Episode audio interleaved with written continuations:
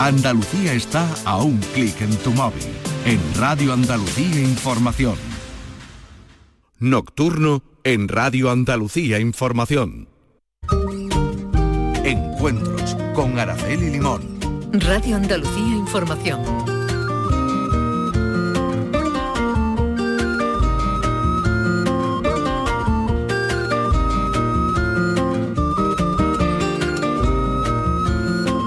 Saludos, muy buenas noches. Les proponemos hoy un paseo, un interesante paseo, por uno de los temas de los que más se habla y más se hablará en el futuro, la inteligencia artificial.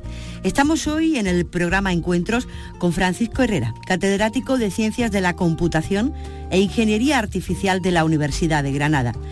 Está considerado como uno de los científicos españoles más influyentes del mundo en el ámbito de la informática y de la ingeniería Francisco Herrera nació en la localidad jienense de Jodar, se licenció en matemáticas en la Universidad de Granada, donde también se doctoró cinco años después en inteligencia artificial. Es director del Instituto Interuniversitario Andaluz en Data Science Computational Intelligence, un consorcio formado por la Universidad de Granada, y la Universidad de Jaén. Desde el año 2020 es miembro del Consejo Asesor de Inteligencia Artificial del Gobierno de España. Francisco Herrera, bienvenido a la radio. Hola, saludos, encantado de estar aquí. Bueno, exactamente, exactamente, ¿qué es la inteligencia artificial? Bueno, en pocas palabras, son eh, sistemas informáticos que realizan tareas que cuando las hacemos los humanos decimos que requieren inteligencia. Por ejemplo, conducir un coche, jugar al ajedrez o incluso el sistema inteligente más básico, un cajero que fue probablemente uno de los primeros sistemas inteligentes que llegó a nuestra vida diaria. Cuando sacamos dinero tiene que contar el dinero que te da, pues es una eh, tarea que cuando lo hace un humano entendemos que requiere inteligencia cuando una persona está al otro lado en el banco y va a sacar dinero. Y todo eso, o sea, todo lo que precisa inteligencia, ¿es capaz de hacerlo la inteligencia artificial? Bueno, actualmente hace mucho de lo que precisa inteligencia. Incluso se está afirmando por los expertos de nuestro campo que toda aquella tarea que hacemos los humanos y eh, tardamos menos de 10 segundos en empezar cómo hacerla y le damos mucho ejemplo a una máquina de cómo se hace, va a conseguir aprender al final a hacerla igual que nosotros. Ajá, pero cómo, eh, o sea, cuando hablan los expertos de inteligencia artificial, vemos, señor Herrera, como, como otra vida, ¿no? Delante nuestra, como si nosotros fuéramos capaces de estar en otra dimensión, en otra vida. Exactamente eso que es lo que es. Bueno, al final es, eh, son herramientas informática y matemáticas que están diseñadas, eh, los modelos actualmente más reconocidos se llaman modelos de aprendizaje profundo, de redes neuronales, que intentan imitar eh, cómo funciona nuestro sistema neuronal, neuronas artificiales, que cuando les damos ejemplos aprenden a actuar como con la respuesta que den a esos ejemplos. Si le estamos dando ejemplos de conducir el coche, aprenden a tomar las decisiones del humano. Si les damos ejemplos de eh, cómo detectar una imagen, detectar un objeto en, una, en, una, imagen, aprenden la forma del objeto. Por ejemplo, nosotros en nuestro equipo hemos desarrollado un sistema inteligente que detecta armas en una foto, con lo puede detectar en tiempo real cuando una persona porta un arma. Nosotros le hemos dado muchas imágenes al sistema inteligente de lo que es el arma y acaba de aprender cuando ve cualquier objeto, pues el conjunto de píxeles que supone un, arma acaba detectando. Entonces, después de darle unos miles de ejemplos de armas, nuestro sistema inteligente detecta cuando en una foto aparece una persona empuñando un arma. Por ejemplo, entonces tú vas enseñando al sistema, le, das ejemplos de lo que es un arma, le das muchos ejemplos de lo que son otros objetos, que no son armas, y al final el sistema aprende a detectar el objeto de arma. Es un sistema inteligente para detección de armas, que hace justamente esa tarea a la que la he enseñado. Eh, pero detecta un arma aunque no se vea directamente en la foto, por ejemplo, aunque lo lleve en el bolsillo la persona que sale, no, ¿no? No, en este caso no, porque estamos trabajando sobre imágenes y lo que detecta es dentro de la imagen el objeto del arma, te detecta objetos. Si la lleva oculta, cuando tú trabajas con imágenes, no detecta el objeto que va oculto, porque se basa en los píxeles de la, de la imagen. ¿Y cómo se crea la, inteligencia artificial, señor Herrera? Bueno, es un campo que, tiene bueno, ya hace más de 70 años. El término surge en el año 55, cuando un investigador americano, John McCarthy, pues invita a un conjunto de investigadores, los más relevantes en aquel momento, que empezaban a trabajar en este ámbito de imitar al, componente humano con, ordenador y eh, les propone una escuela de verano en el año 56 y les propone utilizar el término de inteligencia artificial para recoger toda aquella estudios que se hacían en el ámbito de la computación que trataban de imitar el comportamiento humano. Es el momento donde el término eh, cobra vida, digamos, y a partir de ahí pues, es un conjunto de herramientas informáticas eh, con una base matemática para modelar la información que permiten pues ir aprendiendo, bueno, existen distintas técnicas, pero actualmente las, las que más eh, todos manejamos es las que aprenden a partir de ejemplos, son técnicas que intentan emular ese componente humano. Tiene, hay distintas índoles, pero todas ellas se recogen bajo el paraguas de la inteligencia artificial. Cuando planificamos tareas, cuando aprendemos a partir de ejemplos, eh, cuando hacemos procedimientos de búsqueda dentro de, de un espacio, hay muchas tareas que hacemos los humanos que cuando podemos representarlas de alguna forma matemáticamente, somos capaces de determinar un algoritmo, una secuencia de pasos que permiten realizar esa tarea. Como lo haríamos los humanos, siempre cuando requieren inteligencia por los humanos, cuando decimos que hablamos de sistemas inteligentes. Señor Herrera, por lo que le voy escuchando, entiendo que eso lo crea la mano del hombre o la mente del hombre a través de introducir en, un programa, entiendo, en un software, en un programa, datos y datos y datos, ¿no? Sí, así es.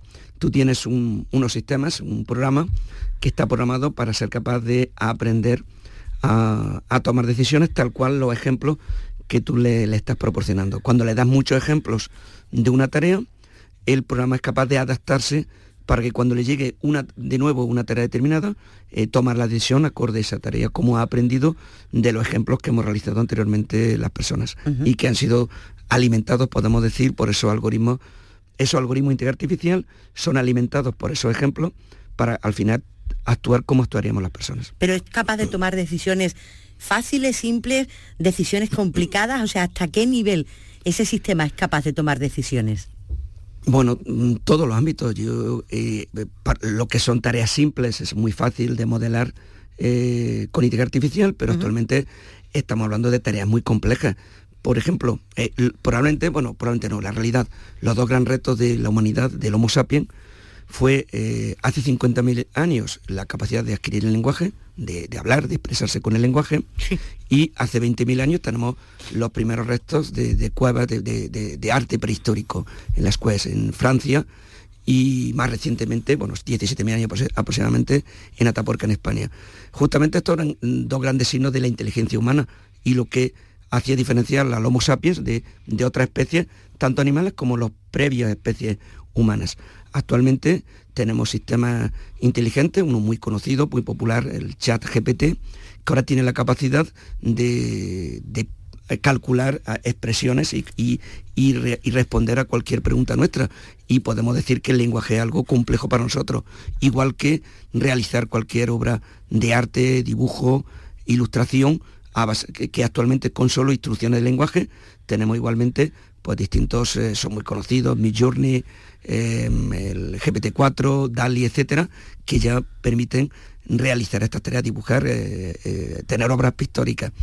Yo considero que son tareas complejas para el humano y dándole muchísimos ejemplos y con un modelo complejo matemáticamente y de, de software, de sistemas inteligentes, han llegado a hacer estas tareas que podríamos etiquetar de compleja para el humano. ¿Y cómo nos va a cambiar la inteligencia artificial la vida? Pero la vida, la, común, la de diario, no la de ustedes los, científicos, los, técnicos que están eh, muy al cabo de la calle de, este asunto de la inteligencia artificial. La vida normal de un ciudadano de a pie. Bueno, eh, si nos fijamos en la tecnología, genéricamente la tecnología ha ido eh, permitiéndonos cambiar la vida a lo largo del siglo XX. Tenemos desde la segunda y tercera revolución industrial en el siglo XX, la segunda revolución industrial con la llegada de la, de la electricidad y posteriormente la llegada del ordenador e Internet a mitad del siglo XX, la tercera revolución industrial, fueron permitiendo pues, mejorar nuestra calidad de vida, realizar eh, tareas eh, cotidianas mejor y, y, fue mejorando la vida. Yo considero que la inteligencia artificial igualmente nos va a mejorar la vida. Por ejemplo, actualmente cuando en un ámbito médico eh, utilizamos inteligencia artificial, se pueden detectar enfermedades rápidamente a partir de, imagen médica y pueden ayudar a un médico a tomar eh, decisiones es un ejemplo, en el ámbito de la salud va a ser fundamental el trabajo de la inteligencia artificial porque va a mejorar, ayudar a los médicos a, tomar decisiones, mejorar el diagnóstico. y podríamos ir hablando, ir viendo eh, ámbitos de nuestra vida donde la inteligencia artificial nos va a ayudar. Eh, basta ver, por ejemplo, en el ámbito de la economía, de la contabilidad, eh, en el banco. Actualmente los ordenadores han permitido realizar muchas tareas y que las personas que trabajan en banca, que trabajan en el ámbito de administración, con los ordenadores hoy pueden realizar muchas tareas de forma mucho más rápida que la hacían anteriormente. De igual forma, la inteligencia artificial va a ayudar a los humanos a realizar esas tareas, aquella tarea que hacemos que es muy repetitiva y que la hacemos continuamente, pues vamos a tener un sistema inteligente que va a trabajar con nosotros y que va a realizar esas tareas. Esto nos va a permitir, pues se habla de optimizar el trabajo, por supuesto nos va a cambiar la forma de trabajar en, muchísimas profesiones, porque, bueno, igual que aprendimos a trabajar hace muchos años, a trabajar con ordenadores en muchos ámbitos profesionales, o a utilizarlo en nuestro ocio, en nuestra vida diaria, pues en un futuro igualmente eh, tendremos ordenadores que además llevan incorporados sistemas inteligentes que nos permitirán pues, hacer tareas o que nos ayude a hacer tareas que en otros casos pues, la haríamos nosotros. Y nos va a ir cambiando la vida paulatinamente y también es cierto que se habla de que hablamos de una tecnología disruptiva porque va a penetrar en todo nuestro ámbito de la vida, de la sociedad, en muchísimos trabajos y por tanto nos vamos a tener que acostumbrar todos a ir adaptando nuestro trabajo a trabajar con máquinas inteligentes. ¿Hasta dónde puede llegar? ¿O hasta dónde calculan ustedes que va a llegar la inteligencia artificial? ¿Esto tiene, eh, no sé, tiene algún límite, tiene algún final o, es un campo infinito? Bueno, no le podemos poner eh, límites a la tecnología en cuanto a cómo va a avanzar. Estamos, eh, y es cierto que en, el momento actual, en el último año hemos tenido unos resultados espectaculares. Toda la eh, aparición de, la herramienta inteligente que genera imágenes, eh, los conversadores con mucha GPT con una calidad mm, similar a la de los humanos. Entonces, no podemos plantearnos ahora mismo decir, hay unos límites, y es verdad que estamos ahora en un debate en el que también se, habla hasta de, ese riesgo o, se, o basta ver las películas de ciencia ficción donde sitúa a los sistemas inteligentes a nivel de ese humanoide a unas veces muy amable y otras veces menos amable. Destructivo, sí, sí. Destructivo, digamos, yo he querido ser suave con menos amable. Pero bueno, esto es ciencia ficción, no, estamos en condiciones de decir que vamos a tener esas máquinas estilo humanoide, estamos muy lejos de ello. Igualmente, sistemas inteligentes que van a ser eh, igual que el humano en capacidades, estamos lejos de, ello, aunque es cierto que tenemos grandes avances y, no van a ayudar mucho en muchas tareas y, van a ser, bueno, eh, hablamos de, coche autónomo, por ejemplo, tenemos el caso del coche autónomo, que ya se, han hecho muchísimas pruebas en muchos países y se está regulando su uso. Y el coche autónomo, por ejemplo, se prevé que haya una reducción de accidentes por debajo del 10%, por esa capacidad que va a tener de continuamente cumplir con toda la exigencia en el ámbito de, la conducción. Y podríamos hablar de mucho, de mucho ámbito igual, donde va a ser muy útil para nuestro día a día. Y tampoco podemos poner hoy fronteras de hasta dónde va a llegar la tecnología a lo largo del siglo XX y igualmente en el siglo XXI, eh, tiene un crecimiento que vamos casi etiquetar de exponencial. Va creciendo y por tanto no podríamos hablar hoy de límite o frontera al crecimiento de los sistemas inteligentes. Estamos hoy compartiendo el programa Encuentros con Francisco Herrera, él es catedrático de Ciencias de la Computación e Inteligencia Artificial en la Universidad de Granada. Usted hablaba antes, señor Herrera, de cambios importantes en la historia del hombre, cuando empieza a hablar, cuando empieza a comunicarse, las primeras expresiones artísticas ¿no? Eh, del hombre, pero yo, por lo que le escucho, me gustaría saber, en la historia ¿Hay algún cambio comparable a lo que puede suponer la llegada de la inteligencia artificial plena a nuestras vidas? Bueno, se suele comparar actualmente con la importancia que tuvo la electricidad en la segunda revolución industrial. Eh, la, electricidad cambió totalmente nuestra vida, con una diferencia, que la penetración de la electricidad ha ido paulatinamente y lentamente. La segunda revolución industrial fue una revolución que fue llegando muy lentamente a los ciudadanos, incluso podemos encontrarnos hoy todavía zonas del planeta donde no ha llegado la electricidad, y a diferencia de ello, la inteligencia artificial, que se eh, mm, compara con esa importancia de la electricidad, es una tecnología que está llegando muy rápidamente. Está penetrando porque tenemos acceso en gran parte del planeta a, ordenadores, a internet, al móvil, y basta coger un móvil, el móvil está, eh, muchos de los sistemas que tiene, del software que tiene el móvil, son sistemas inteligentes. Desde el asistente de voz, que en cualquiera de los sistemas operativos pues no es útil, eh, los mapas de, cualquier herramienta de Google que sueltamos este instalado y que nos permiten eh, llegar a cualquier ubicación. Yo mismo para llegar aquí a la, televisión y radio televisión andaluza y llegar eh, con el coche mirado lo primero que he hecho en casa, mirar el mapa rápidamente, un sistema inteligente que me ha mostrado, es más, hasta he cronometrado o he comprobado cuánto tardaba en llegar para salir de casa, para llegar a la hora exacta que había quedado eh, en estar aquí. Son herramientas que las tenemos en el día a día y, han llegado de forma muy rápida. Entonces, comparado con la electricidad, tiene eh, la característica de que va a llegar, no va a llegar, ha llegado, ya está en nuestra casa y está en el día a día de nuestras vidas. ¿Y cuándo calculan ustedes que, que la inteligencia artificial va a estar en plena actividad, ¿no? Porque usted pone algunos ejemplos de algunas cosas que efectivamente hacemos con la inteligencia artificial, pero ¿cuándo va a estar digamos, completamente integrada en el sistema sanitario, eh, leía esta mañana en el turismo, eh, eh, en, todos los aspectos de nuestra vida. ¿Cuándo va a estar aquí viviendo con nosotros? Bueno, podríamos decir que ya vivimos con ella de hace mucho tiempo. Lo que ocurre es que va a ir penetrando más y más paulatinamente en nuestra actividad.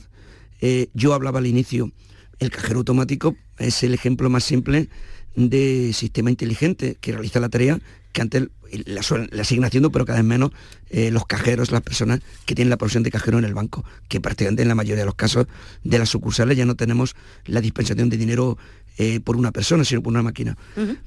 Esto que llegó en los años 80 a España y fue muy disruptivo, hoy en día para nosotros es normal del día a día. La aspiradora robot que hay en muchas de, de las casas actualmente. Pues igualmente eh, la aspiradora robot llegó a España, recuerdo, por Electrolux en el año 96. Han pasado ya pues 27 eh, años y es, eh, y es muy normal que cualquier ciudadano la tenga en su casa. Podríamos ir hablando de, aparatos que son inteligentes, podríamos hablar de nuestra vida diariamente cuando vamos a un hospital, el área de radiología es estar inmersa en inteligencia artificial. podemos hablar de una inteligencia artificial silenciosa, que no somos conscientes pero que vivimos con ella.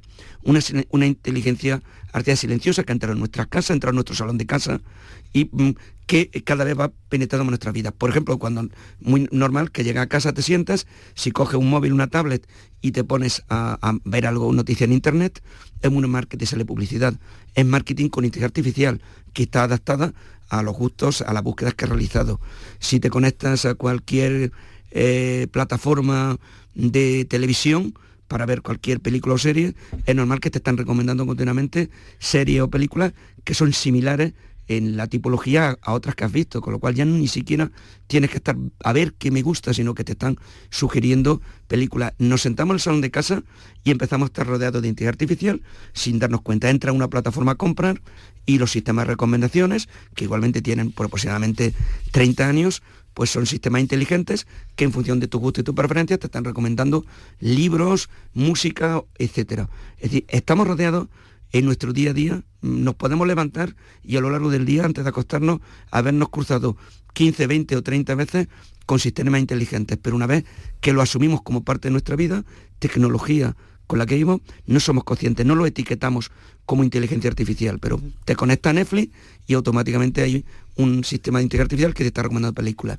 Te conectas para escuchar en Spotify música y te están indicando que tienes la lista semanal de recomendaciones de acuerdo a tus gustos. Eso lo hace un sistema inteligente. Eh, vas al banco a pedir un préstamo y hay un sistema inteligente que te está evaluando la solicitud de préstamo. O vas al cajero y hay un sistema inteligente que te está dando dinero, etcétera, etcétera. Podríamos ir hablando del día a día de nuestra, de nuestra actividad en el que continuamente estamos interactuando con sistemas inteligentes. Pero una vez que lo asumimos como natural, no olvidamos en ese momento de que es inteligencia artificial y tendemos a pensar que la inteligencia artificial es aquello que vemos en las películas, aquel reto que todavía no ha llegado a nuestra vida y que está en las películas. Pero eso es otro paso más que irá llegando de inteligencia artificial. Usted define, señora Herrera, cómo esos ejemplos de inteligencia artificial han llegado a nuestras vidas, pero ha sido precisamente ahora cuando el Parlamento Europeo ha votado el inicio de las conversaciones para aprobar la primera normativa sobre sistemas de inteligencia artificial.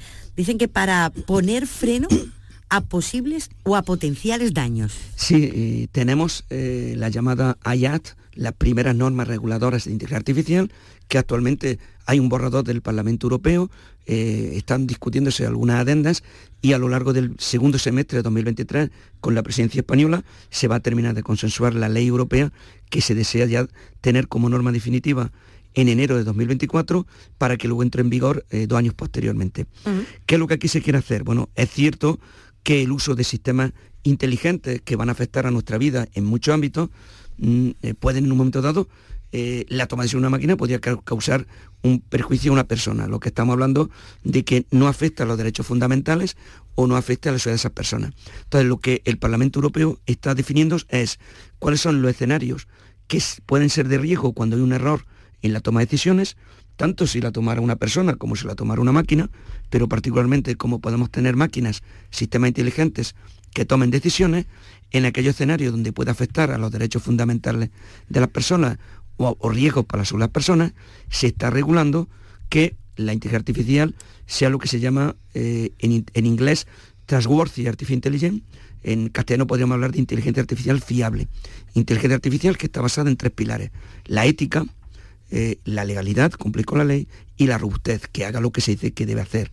Y eso tiene luego un, un conjunto grande de requisitos técnicos.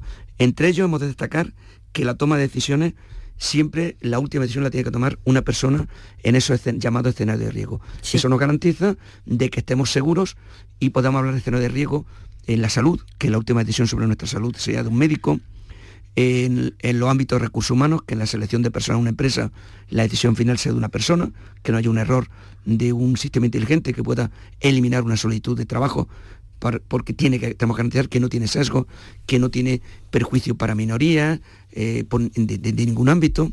Eh, tenemos que garantizar la privacidad de nuestros datos y que en aquellos escenarios donde pueda haber un riesgo por una eh, fábrica, una empresa en la que pueda haber alto riesgo por el tipo de, maquinaria o de producción, pues igualmente que sea robusta, que sea garantizada y que siempre las decisiones sean de las personas. En, eso, en todos esos ámbitos, la ley europea lo que hace es preservar esos derechos que tenemos las personas para que no, nos afecte en nuestra vida diaria. Señor Herrera, usted es miembro del Consejo Asesor de Inteligencia Artificial del Gobierno de España. En este sentido, nuestro país está bien posicionado en la inteligencia artificial, es decir, se invierte en investigación, están al tanto los políticos de lo que supone y de lo que va a suponer todo esto de lo que estamos hablando. Eh, sí, eh, y desde distintas perspectivas. A nivel de investigación, y de desarrollo y de ecosistema de empresas, startup, hay estudios, una consultora eh, franco-alemana nos situaba en la cabeza de los cuatro países de Europa más avanzados en la inteligencia artificial, Francia, Alemania, Reino Unido y España, con lo cual eh, en, en, este ámbito tecnológico estamos bien. Si, eh, tanto, repito, en ámbito de investigación como en ámbito de empresas. Si hablamos a nivel de gobierno, tenemos un gobierno que ha creado una Secretaría de Estado de Inteligencia Artificial, está la serie de digitalización e artificial con una secretaria de Estado, Carmen Artigas, que es una especialista en inteligencia artificial. Existe un consejo asesor al que eh, comenta que pertenezco, en el que trabajamos con, la Secretaría de Estado pues, en distintos ámbitos de inteligencia artificial.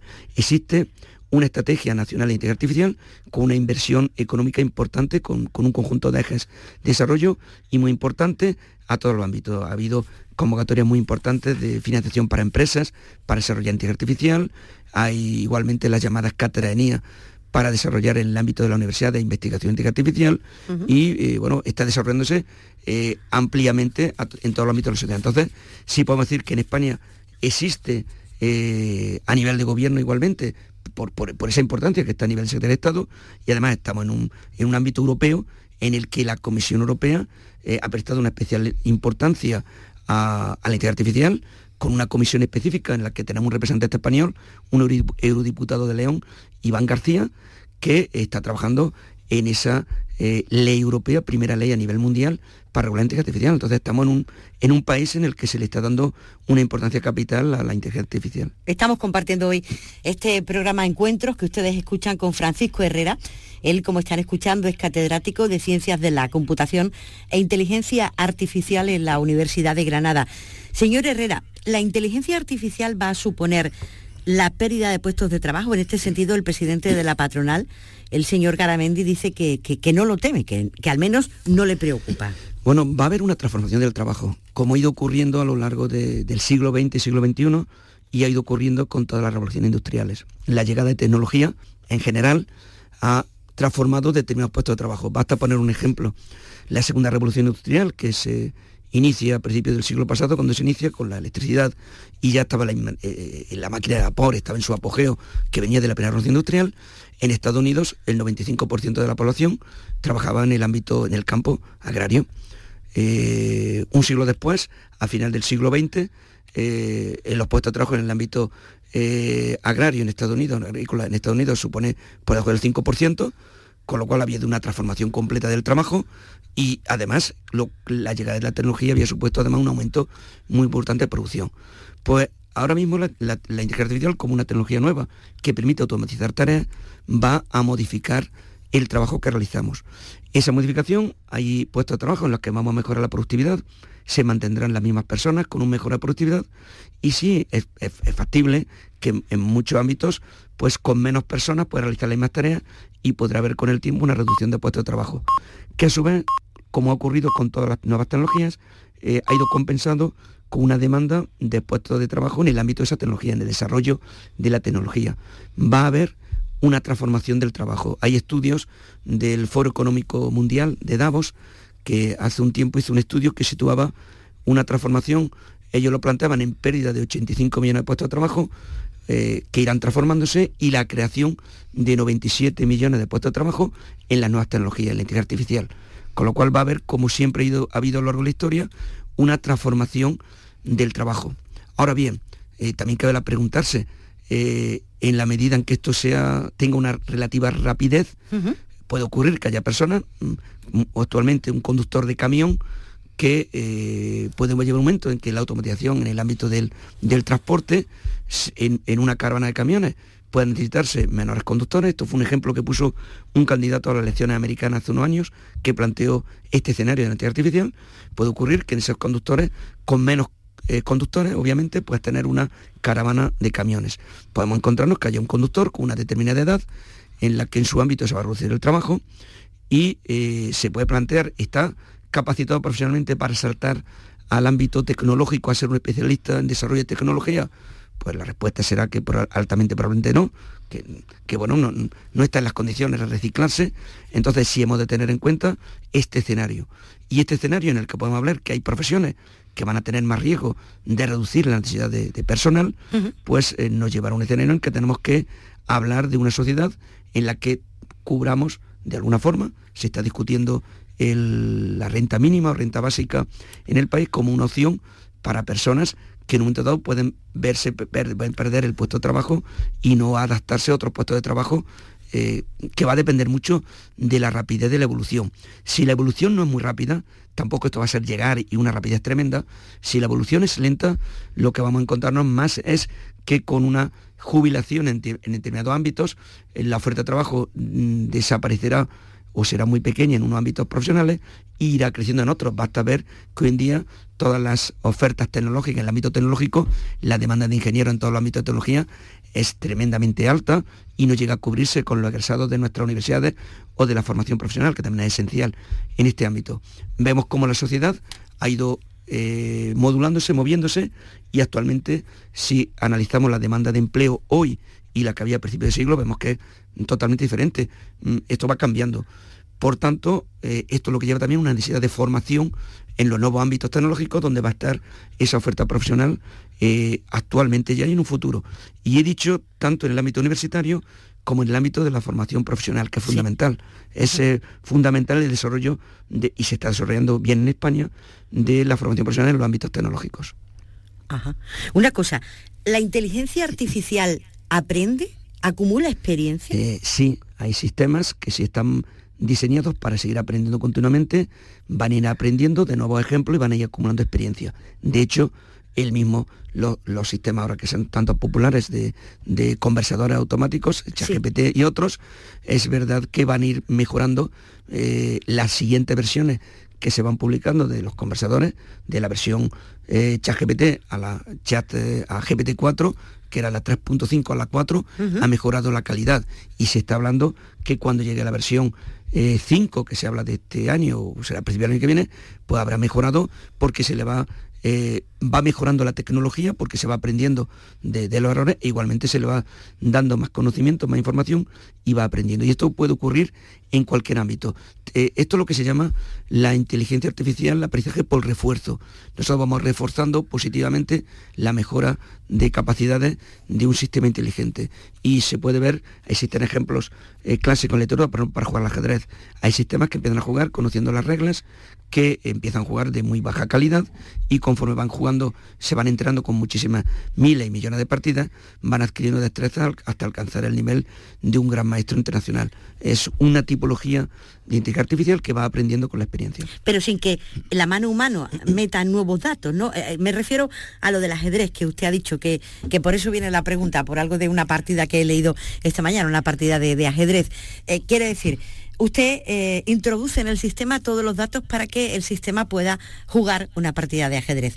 Al principio, como usted ha dicho, bueno, pues lo hace a nivel muy primario, por no decir que lo hace regular, y lo va haciendo mejor. Pero lo va haciendo mejor porque el humano va metiendo nuevos datos o porque el propio sistema desarrolla o se desarrolla para jugar mejor. Bueno, claro, va a depender de la aplicación. Hablamos del ajedrez, en el caso del ajedrez, porque el modelo de inteligencia artificial va premiando eh, al sistema inteligente cada vez que, que gana, que lo hace bien. Entonces va aprendiendo esa estrategia internamente, ese conocimiento que va adquiriendo, que está representado, va adquiriendo o acumulando ese conocimiento de calidad en el juego. y eso lo hace jugando continuamente. Lo, que ocurre que en el ajedrez, en lugar de poner un humano enfrente para jugar, que, sería impensable por, la rapidez y la capacidad, basta poner otra máquina jugando al ajedrez y entre las dos se van entrenando una a la otra de modo que el sistema va entrenándose con otra máquina y va adquiriendo capacidades para el ajedrez. Si nos, si nos fuésemos al ejemplo del lenguaje, eh, es distinto en el, ejemplo del lenguaje, lo que se le va introduciendo más tecnología con mayor capacidad, se va aumentando la capacidad de aprendizaje tecnológicamente, también se le acumula más conocimiento, más información, con lo cual aquí sí tenemos una intervención humana doble en el desarrollo, mejora de la tecnología para aprender el lenguaje y en segundo lugar la incorporación de más y más información para su aprendizaje. Pero lo fundamental que se está comprobando en el ámbito del lenguaje, de los conversadores eh, automáticos, de los chats, eh, se está comprobando que cuando se aumenta el tamaño del modelo, la representación es mucho mayor, que también requiere mucha más capacidad de cálculo, etcétera, entonces el modelo va mejorando y va teniendo mejor comportamiento. A mayor tamaño, y esto se va consiguiendo, se está consiguiendo cada año, porque tenemos más tecnología que permite modelos de mayor amplitud de tamaño, junto con más datos, pues entonces todo está permitiendo que mejore su comportamiento. Y ahí sí la intervención humana es esencial, está mejorando continuamente la tecnología. Estamos con Francisco Herrera, él es catedrático de Ciencias de la Computación e Inteligencia Artificial en la Universidad de Granada. Usted antes ha detallado, digamos, los aspectos de la vida de las personas que deben estar protegidas, eh, no quiero decir contra la inteligencia artificial, sino en el mundo de la inteligencia artificial, que la decisión sanitaria la tome un médico, que la decisión en un departamento de recursos humanos la tome una persona y ha hablado también del algoritmo. Y a mí se me han cruzado estas dos ideas y he pensado que puede pasar señor Herrera, en una campaña electoral con la inteligencia artificial a pleno rendimiento? Bueno, existe ya el gobierno español, creó la Secretaría de Estado, creó la primera cátedra de inteligencia artificial, fue la cátedra de inteligencia artificial y democracia, con, un filósofo español, Daniel Tinerati, y la creó con la intención de analizar eh, lo que el, tema de, trabajo de esta cátedra era la desinformación, la noticia falsa. El peligro de la información falsa es que actualmente con las herramientas inteligentes podemos crear con mayor rapidez información falsa. Y particularmente, por ejemplo, en los ejemplos que todos conocemos, los vídeos en los que eh, pongo el vídeo muy conocido que se hizo por motivos publicitarios con Lola Flores, mm. eh, donde bueno, pues tenemos la imagen de Lola Flores que se reproduce artificialmente y tenemos también la voz, un sistema que ha aprendido la voz y la puede reproducir y por tanto se hace un vídeo actual de Lola Flores pero igualmente hemos visto vídeos falsos de presidentes de, gobierno americanos y vemos actualmente, eh, vimos recientemente con estos sistemas de imágenes, eh, Mid Journey, pues una foto del Papa con un eh, abrigo de lujo, recuerdo. igualmente tenemos muchas fotos, muchos ejemplos de imágenes falsas. ¿Qué ocurre? Que actualmente el humano es incapaz de discernir el vídeo real del falso, la imagen real de la imagen falsa. Entonces, en el ámbito de la democracia, estas herramientas nos pueden, eh, eh, pueden permitir crear mucha información falsa que va a ser llegar a nosotros bombardeada por en, medio de redes sociales.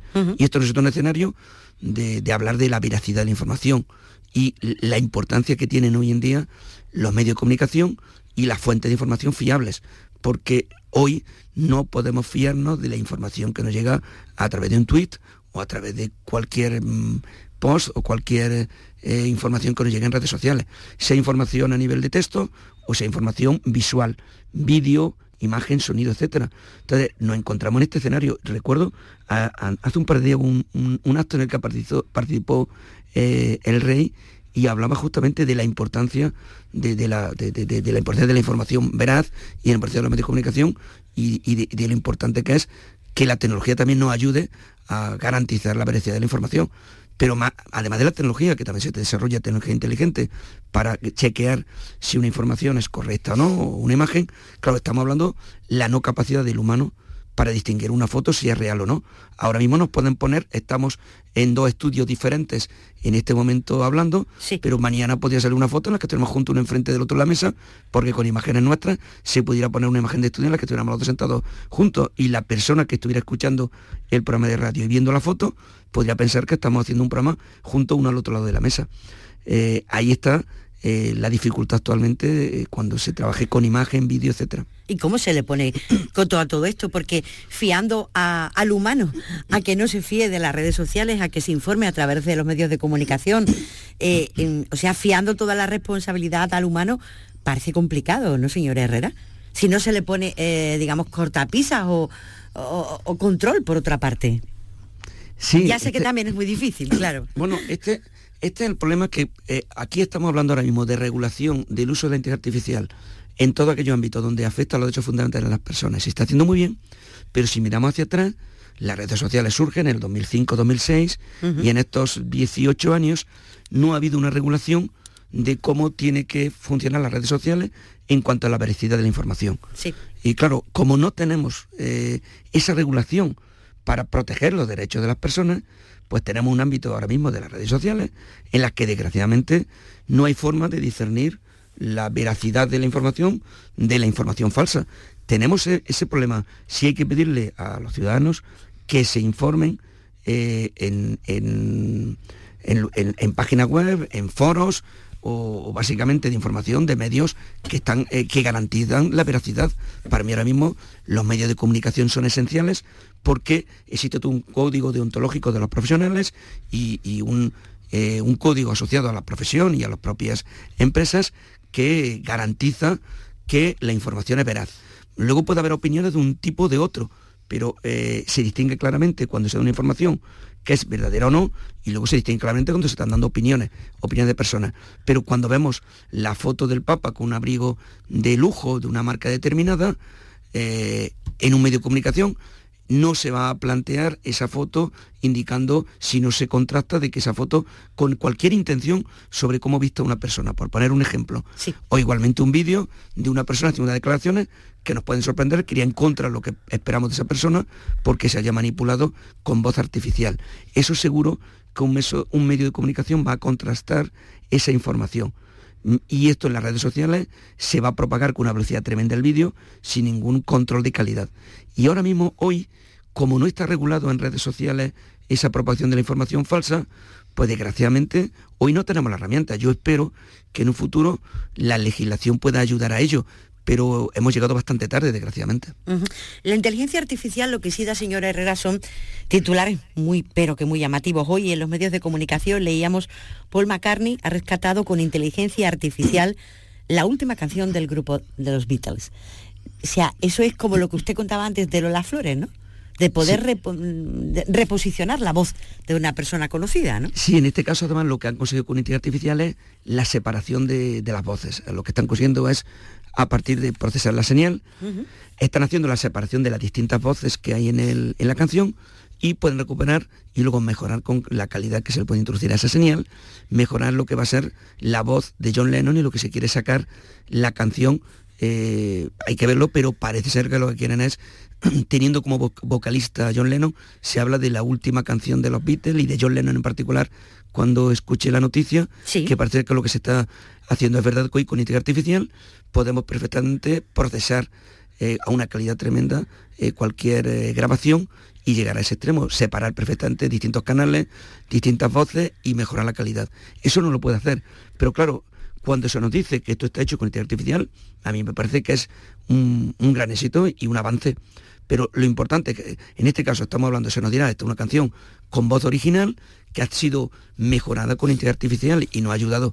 Y cualquier fans de los Beatles entre los que me encuentro pues disfrutará de disfrutará de esa, nueva canción que, si no estaría perdida. Sí sí pero tenemos esa, capacidad hoy de la inteligencia artificial. Se puede crear una nueva vida ahí en el ordenador un otro yo ¿La inteligencia artificial nos puede llevar a eso? O sea, puede eh, duplicar nuestra voz, nuestra imagen, nuestro todo y hacer otro de nosotros ahí dentro del sistema o dentro de la informática. ¿Se puede llegar ahí?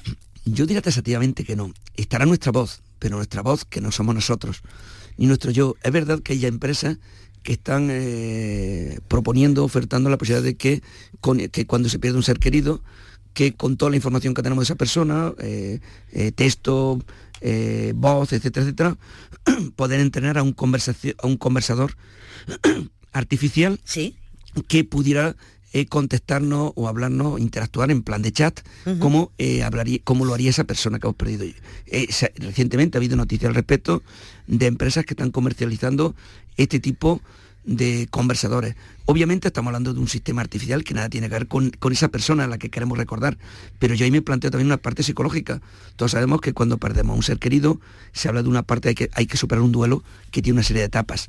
Si nosotros estamos recordando continuamente a una persona porque estamos en un chat introduciendo, haciéndole preguntas y queriendo que nos responda como esa persona, mm, ¿dónde está la superación del duelo? Yo es un ámbito que aunque he visto las aplicaciones, me resulta mm, eh, poco atractivo y no creo que sea positivo. Le gusta la parte psicológica de las personas. Pero lo que se llama decir que vaya a ver nuestro yo, nuestro avatar, que sea, que actúe como nosotros y se busca con nosotros, eh, no, no va a ser un sistema inteligente porque eh, no tiene inteligencia, los sistemas no tienen inteligencia, es un modelo matemático muy potente que con una probabilidad alta va dando expresiones. Es verdad que razona correctamente, pero no podremos decir que es nuestro yo. Eh, estamos, no podemos hablar de, un sistema inteligente que pueda tener conciencia y que pueda ser como un humano. hoy por hoy es, eh, no podemos afirmar que vayamos a alcanzar esos retos. Eh, la tecnología avanza mucho, tampoco podemos poner barreras a donde vamos a llegar en los avances tecnológicos, pero hoy estamos hablando de sistemas que realizan tareas concretas. Es verdad que también como lo hacemos los humanos, si nos ponemos el ejemplo del que siempre tenemos ahora mismo como paradigma, el chat GPT, eh, podemos interactuar con él y va a darnos información de, cualquier tema eh, con mejor conocimiento que el nuestro, excepto en aquel en el que seamos algo eh, expertos. es verdad, porque ha absorbido todo el conocimiento mundial que existe en todos los ámbitos de nuestra sociedad. Esa es una realidad. Pero no podemos hablar de una máquina que es de, inteligencia como, la, como la vemos los humanos, aunque es cierto que es una máquina que ha adquirido un sistema que está adquiriendo la destreza del lenguaje igual que la tenemos los humanos, con lo cual ahí entramos en un debate de, cómo situamos el concepto de la inteligencia humana, qué es inteligente, qué no es inteligente, entramos en un debate eh, complicado, pero en ningún caso, volviendo a la pregunta original, podríamos tener nuestro yo al otro lado de la pantalla. Francisco Herrera es catedrático de Ciencias de la Computación e Inteligencia Artificial en la Universidad de Granada, al, que ustedes están escuchando hablar en este programa Encuentros de, este asunto tan interesante. Eh, señor Herrera, ¿en algún momento la inteligencia artificial puede, puede ser una amenaza? Mm, yo considero que no lo va a ser si somos capaces de regular su uso. Este también es un debate eh, importante que hay ahora encima de la mesa y por eso se habla de regulación y un, y un debate también ético. Eh, recientemente el, CEO, el responsable de la empresa eh, OpenAI, que es la que ha desarrollado ChatGPT, Sam Altman, visitó España, estuvo reunido eh, de una conferencia, estuvo reunido con el presidente del gobierno, e igualmente visitó, hizo una ronda de visitas por varios países europeos y él planteaba, por un lado plantea la importancia de la regulación, incluso llegó a plantear, firmó una carta junto con otros responsables de empresas en las que hablaba del riesgo realmente para la humanidad de la inteligencia artificial y se compara con la energía nuclear y desde esa comparación se plantea la necesidad de regular su uso para evitar en un futuro que haya una amenaza como la que podemos tener con la energía nuclear, que es fundamental actualmente en el ámbito de la salud, por ejemplo. Todo el ámbito de radiología está basado en, eh, gran parte de, de, áreas de, un hospital, depende de los diagnósticos de, energía nuclear, pero igualmente sabemos los riesgos en el ámbito de, utilización como armas. En la inteligencia artificial yo quiero y espero que sea regulado su uso y que no nos encontremos con sistemas autónomos que tomen decisiones como armas automáticas que tomarán decisión autónomamente u otro tipo de actividades que puedan afectarnos a, la seguridad de las personas. Creo que hacemos bien empezar a discutir sobre los riesgos, la necesidad de la regulación y que seamos capaces de tener una agencia internacional a nivel mundial que regule el uso y por tanto evitemos esos potenciales riesgos. Obviamente, un sistema que pueda tomar decisiones de forma autónoma, que pudiera equivocarse y afecte a la seguridad de las personas, eso podría ocurrir que se pudiera crear. Por eso es muy importante que regulemos y que no lleguemos a tener ese tipo de sistemas funcionando. Mm. Sin embargo, he leído que hay ya un superchip que promete darle la vuelta a la inteligencia artificial, creo que se llama MI300X, ¿no? Bueno, son eh, aquí lo que estamos hablando de chips que permiten acelerar el entrenamiento. La inteligencia artificial necesita unos recursos de computación muy, muy grandes. Cuando estamos hablando de modelos que tienen eh, miles de millones de parámetros y, necesitan horas y horas y meses de, entrenamiento, como en el caso de estos grandes modelos de lenguaje, pues esto tiene además unos costes muy grandes energéticos y se habla también de la sostenibilidad. Eh, los nuevos chips, que ahora se está trabajando mucho en ellos, van a permitir acelerar y que con menos tiempo eh, seamos capaces de tener entrenados esos modelos. Esto permitirá procesar mucha más información en menos tiempo y claro, se está hablando de la posibilidad de que una inteligencia artificial reaccione en tiempo real de forma más rápida, sea, alimentada en tiempo real de mucha información y actuar mucho más rápido. Pero esto lo que, lo que hace es acelerarnos el entrenamiento, el aprendizaje de estos sistemas. Eh, no cambia lo que estamos hablando de la toma de decisiones por parte de los humanos, que tengamos una inteligencia artificial responsable y que cumpla el principio que en todo aquello escenario donde no afecte a las personas, eh, eh, a, la seguridad de las personas, siempre la decisión la tome un humano. Eso es fundamental, independientemente de la máquina que haya por debajo. Yo hace un rato estaba con, hablando con un especialista, de un colega de Derecho Administrativo. Estamos hablando con un doctorando común que va a empezar a trabajar con, con ambos y estamos hablando de, casos de uso de la inteligencia artificial y estamos hablando de cómo fijar, estamos, estamos discutiendo los objetivos de la tesis doctoral. Y él me, me hablaba en ámbitos de la administración pública donde ya se utiliza. Por ejemplo, me decía, para una multa, pues ya no interviene el humano. Porque cuando a ti te hacen en cualquier cámara, en una carretera, te hacen la foto al coche porque ha sobrepasado una velocidad, mm. esto va automáticamente la foto, se manda por el sistema de internet al que está conectada la cámara, se manda a la central donde están eh, eh, procesando esta información, el sistema directamente detecta la matrícula de la foto, la matrícula la asocia a tu directamente, se va a tener tu carnet de conducir por el propietario del coche, tu dirección y automáticamente la infracción está regulada y el sistema de forma autónoma, un sistema inteligente de regla muy simple, decide enviarte una carta con una multa, una multa que queda además pues está dada de alta en, Hacienda, etcétera, como, como deudor de esa cantidad. Me decía él, dice, esto ya lo sé entero una máquina sin intervención humana. Pero si pensamos, esto no te afecta a los derechos fundamentales por dos razones. Decía, primero, eh, es un tema que no afecta a tu seguridad y en segundo lugar, tú siempre tienes derecho a recurrir la multa. Y si cuando recurre la multa, tienes hecho a que se estudie tu caso y, por tanto haya una persona posteriormente que va a analizar tu, eh, tu denuncia, si lo viera, tu reclamación, y, si, y si hay un eximente en, tu caso, pues será eximido de la multa. Entonces, estamos hablando de un ejemplo de sistemas que toman decisiones autónomamente hasta que llega la multa a tu casa, pero también de tu capacidad de poder reaccionar y poder eh, reclamar si consideras que es injusto. Estamos hablando de esto, de regular todo el escenario y que siempre haya después un supervisor humano que tome la última decisión con respecto a, cualquier aspecto de tu vida, en este caso en la administración pública que te afecta que siempre la mano del hombre esté por encima. Por cierto, señor Herrera, ¿cómo comenzó su interés por la inteligencia artificial? ¿Cuál fue, su primer contacto, aparte del cajero del banco, del que ya ha hablado antes?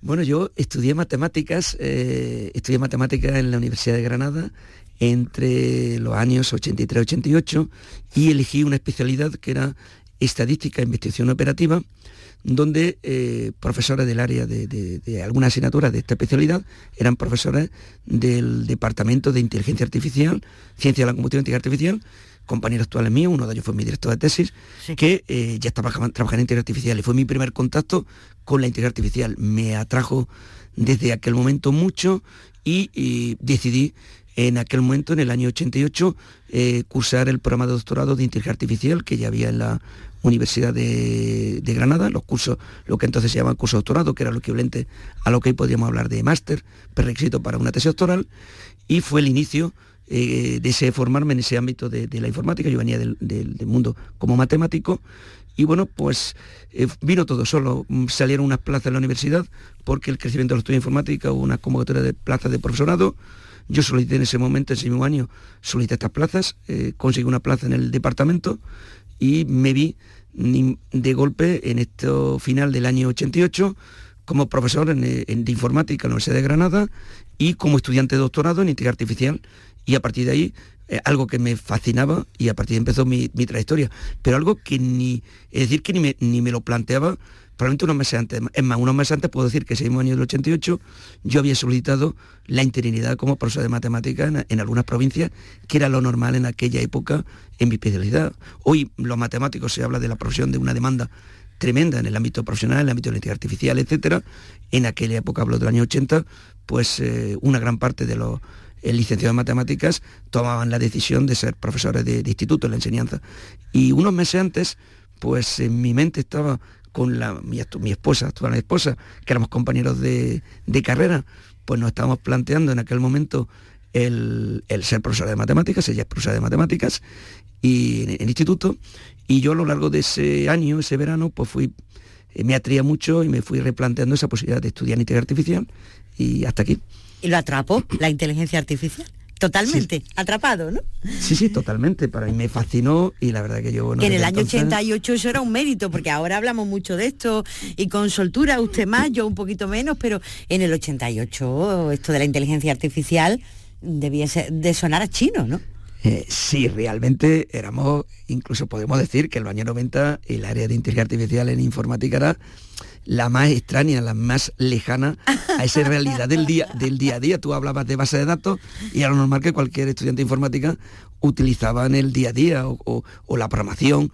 Pero claro, cuando hablaba de inteligencia artificial en los años 90 mismo, ya existía la minera de datos, existían aplicaciones, pero estábamos muy, muy lejos de la eclosión que se ha producido en las últimas décadas ha ido penetrando. Bueno, yo siempre digo y he comentado, ha sido una entrada silenciosa en nuestras vidas en el año 97 ya se podía comprar un, aspirador eh, automático, pero es verdad que ha ido entrando silenciosamente. Tenemos un hito que cambió mucho en nuestro ámbito, fue en el año 96, cuando por primera vez un sistema inteligente, Deep Blue, le ganó al campeón del mundo de ajedrez, Gary Kasparov, que era considerado bueno, uno, está uno de los tres jugadores mejores de la historia del ajedrez, y aquello fue un, hito muy importante, y, y, hace recientemente, en el año 87, eh, ya le ganó el primer torneo y bueno, hace, recientemente se celebró el 25 aniversario y bueno, tuvimos también en Granada recientemente, invitamos a Miguel Illescas, el entonces campeón de España de ajedrez, que era informático y participó en el desarrollo de este sistema inteligente. Nos estuvo contando en una charla preciosa, magnífica, nos estuvo contando su experiencia, porque formaba parte del equipo que desarrolló Deep Blue cuando le ganó a, a Gary Gasparoni, nos estuvo contando una charla que nos dio aquí recientemente en Granada. Y bueno, eh, estamos hablando que desde entonces, desde el año 96-97, aquí ha ido habiendo un despegue continuo y hoy sí, hoy la inteligencia artificial yo creo, bueno, la, la, la RAE la, seleccionó a final del año pasado como la palabra, la expresión, para ser exactos, del año, del año 22, la expresión más importante del año 22. Y hoy forma parte de nuestra vida como término. Continuamente estamos hablando en el día a día, en los medios de comunicación, hablamos de inteligencia artificial. Puede decir que su profesión tiene futuro, que es algo muy importante y muy interesante a día de hoy. Francisco Herrera, catedrático de Ciencias de la Computación e Inteligencia Artificial en la Universidad de Granada. Ha sido un placer, de verdad, conocerlo y escucharle durante todo este tiempo hablar de la inteligencia artificial. Gracias por haber venido. Pues un placer, gracias por, el programa, por esta oportunidad, esta ventana. Yo espero que, que nuestros oyentes eh, pues tengan un poquito más de conocimiento sobre la inteligencia artificial con el programa. Muchas gracias. Seguro que sí.